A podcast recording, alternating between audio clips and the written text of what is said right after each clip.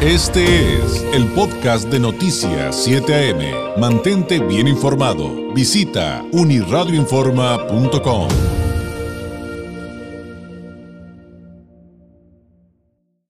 Le agradezco enormemente a la maestra Magali Preciado, codirectora del área de Equidad, Diversidad e Inclusión de Acción Social Empresarial AXE, nos tome la llamada. Ella es ingeniera industrial con maestrías en igualdad de género y en desarrollo internacional. Se ha especializado en la implementación de sistemas de gestión organizacionales para la igualdad de género, la diversidad y la inclusión. Eh, su enfoque es de responsabilidad social empresarial. Tiene más de 15 años de experiencia en la iniciativa privada, en el gobierno federal y colaboraciones también con organizaciones de la sociedad civil, también aquí en Baja California. Maestra Preciado, muy buenos días. Buenos días, David. Un gusto saludarte y a tu audiencia también. Es un tema apasionante el de entender cómo lograr acabar con la violencia de género y cómo lograr equidad, inclusión y diversidad en el ámbito empresarial.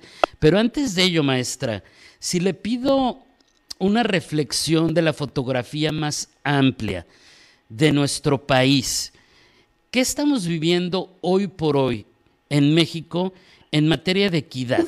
de violencia de género y cuáles considera que serían eh, las principales asignaturas pendientes en este, en este asunto de la violencia contra las mujeres.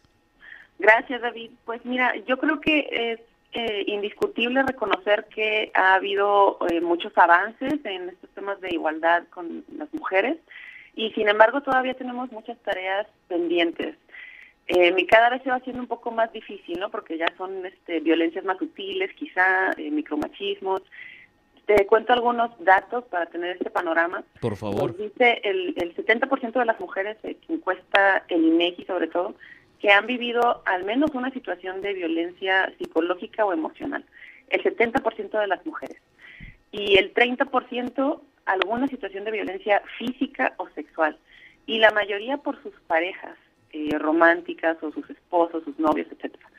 Entonces, esto nos, nos, nos da este panorama de cómo eh, todavía sigue la violencia, sobre todo en nuestras casas, pero también se presenta en la comunidad, en la calle, en las escuelas, en, los trabajos. Em, entonces, todavía tenemos, pues sí, una, una tarea pendiente y, por supuesto, si nos vamos a la forma más extrema de violencia hacia las mujeres, que son los feminicidios, pues tenemos un, un triste número de eh, de alrededor de 10 mujeres asesinadas diario en nuestro país. Entonces estamos hablando de 10 familias pues eh, que se quedan sin su mamá o sin su hermana, su hija, al día en nuestro país. Definitivamente una tarea que todavía tenemos eh, urgente que estar atendiendo. Híjole, ¿qué, ¿qué, le puedo decir, maestra? Digo, hoy en la mañana dábamos cuenta de una terrible noticia eh, de una mujer asesinada enfrente de su niñito chiquitito, de, de, de, de una edad eh, que será 3, 4 años, a quien encontraron solo, llorando, pensaron que estaba herido porque lo encontraron con sangre y realmente estaba eh, sí, tenía sangre en su cuerpo, pero porque estaba eh, abrazando a su mamá muerta en el piso. Imagínense.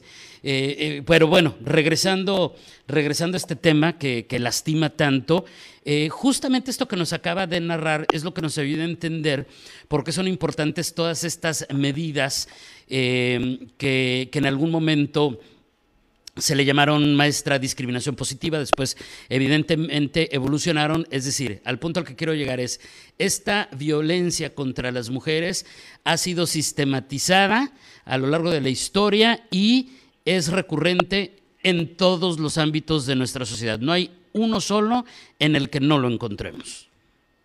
Sí, lamentablemente, David, coincido contigo. Los números nos, nos dicen eso, ¿no? Este, y como dices, es, sistematizada porque eh, a través de la historia, ¿no? Llevamos apenas algunas décadas de movimiento de las mujeres que estamos pues buscando eh, reclamar nuestros derechos, ¿no? Nuestros derechos humanos, eh, a partir de que por mucho tiempo pues hemos sido lo femenino es un poco subordinado a lo masculino, nuestra cultura machista eh, en la que hemos vivido, donde ni siquiera podíamos votar las mujeres antes o ir a la escuela o tener propiedades o cuentas de banco sin, sin la firma de, de, un hombre que nos avalara. Entonces todo esto se está cambiando en los últimos años. A lo mejor a las personas más jóvenes nos parecería que ya son asuntos superados, pero para cambiar la cultura se necesita eh, mucho tiempo, ¿no? No son cuestiones de un día para otro. Y aunque nuestras leyes han cambiado mucho, eh, afortunadamente, pues la cultura tarda un poquito más. Entonces todavía vemos esos eh, pues resabios, ¿no? De, de violencia que antes a lo mejor podría parecer, pudo haber parecido normal, pero que definitivamente no es ninguno de estos tipos de violencia normal y ninguna mujer merece vivir violencia, ninguna persona merece vivir violencia, por supuesto. Y pues sí, este caso que comentas, muy triste, ¿no? Es que aparte son casos que, que eh, pues que nos duelen, ¿no? Como sociedad, porque no deberían de, estar pasando más.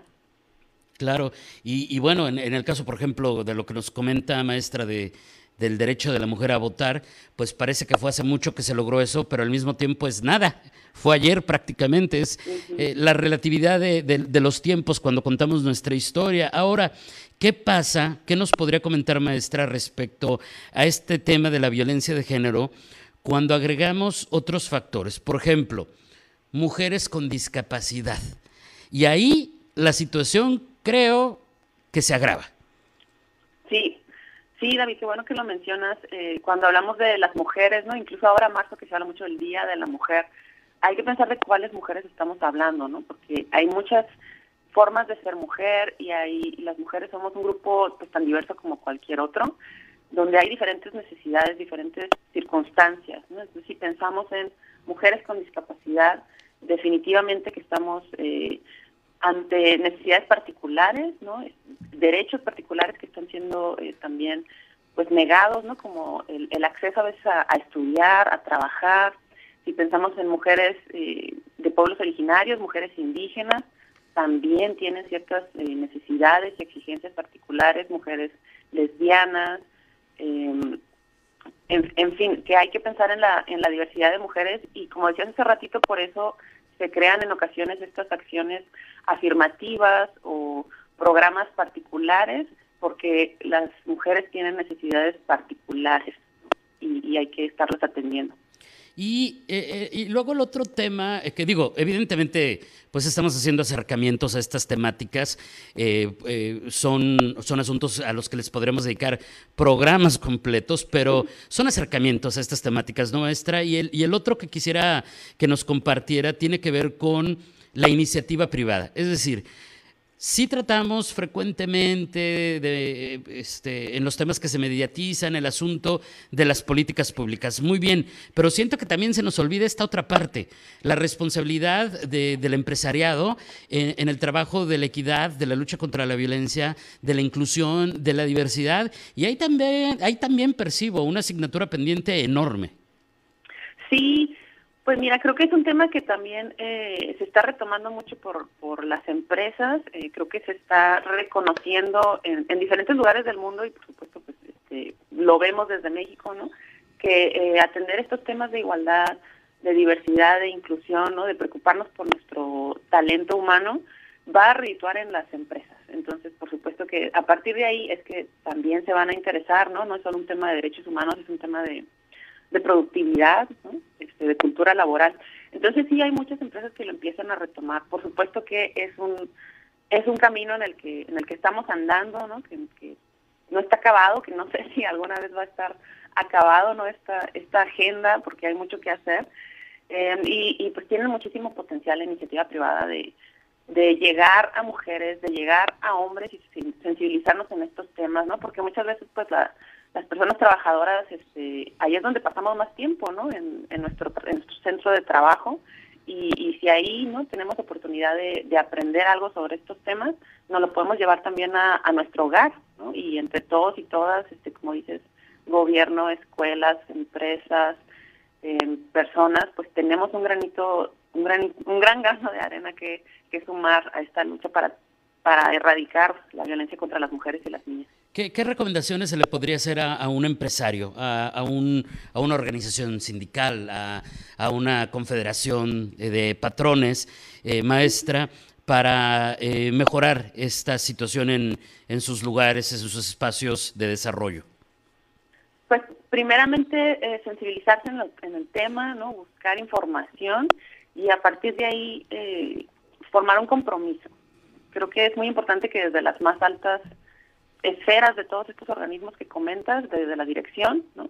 haya un compromiso real, como dices, em, no nada más en discurso, ¿no? Es importante que, que nos salgamos un poquito de Día de la Mujer, ¿no? Pintamos todo morado y hacemos un evento, un desayuno y nos olvidamos del tema el resto del año. Eso es algo que ya no nos quisiera ver, ya no quisiéramos ver, ¿no? Sino que el compromiso sea de todo el año y decir, bueno, vamos a hacer vamos a diagnosticar en dónde estamos, en mi organismo, en mi organización, y a partir de ahí hacer un programa eh, formal y serio con, con metas, con responsables, con tiempos de qué vamos a ir atendiendo a corto, mediano y largo plazo para abonar a, esta lucha.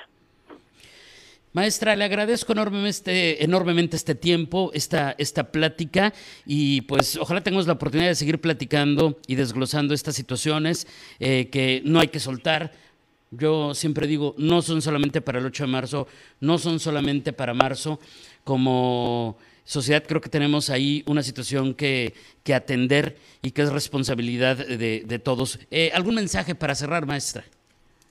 Eh, claro, David, espero también que sigamos eh, platicando estos temas y pues un mensaje para todas las personas que, como tú dices, eh, hoy mismo podemos reflexionar de nuestros mitos, eh, los prejuicios y estereotipos que tenemos hacia mujeres, hacia hombres, hacia la violencia, ¿no? También pensar que la violencia no es normal, a veces este, nos acostumbramos tanto, no vemos las noticias y pensamos que es normal, no lo es.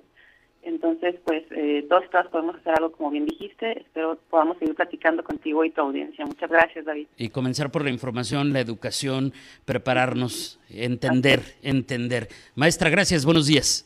Buen día, hasta luego. Es la maestra Magali Preciado, correctora del área de equidad, diversidad e inclusión de Acción Social Empresarial. Son las 8 de la mañana. Este fue el podcast de Noticias 7am. Mantente bien informado. Visita unirradioinforma.com.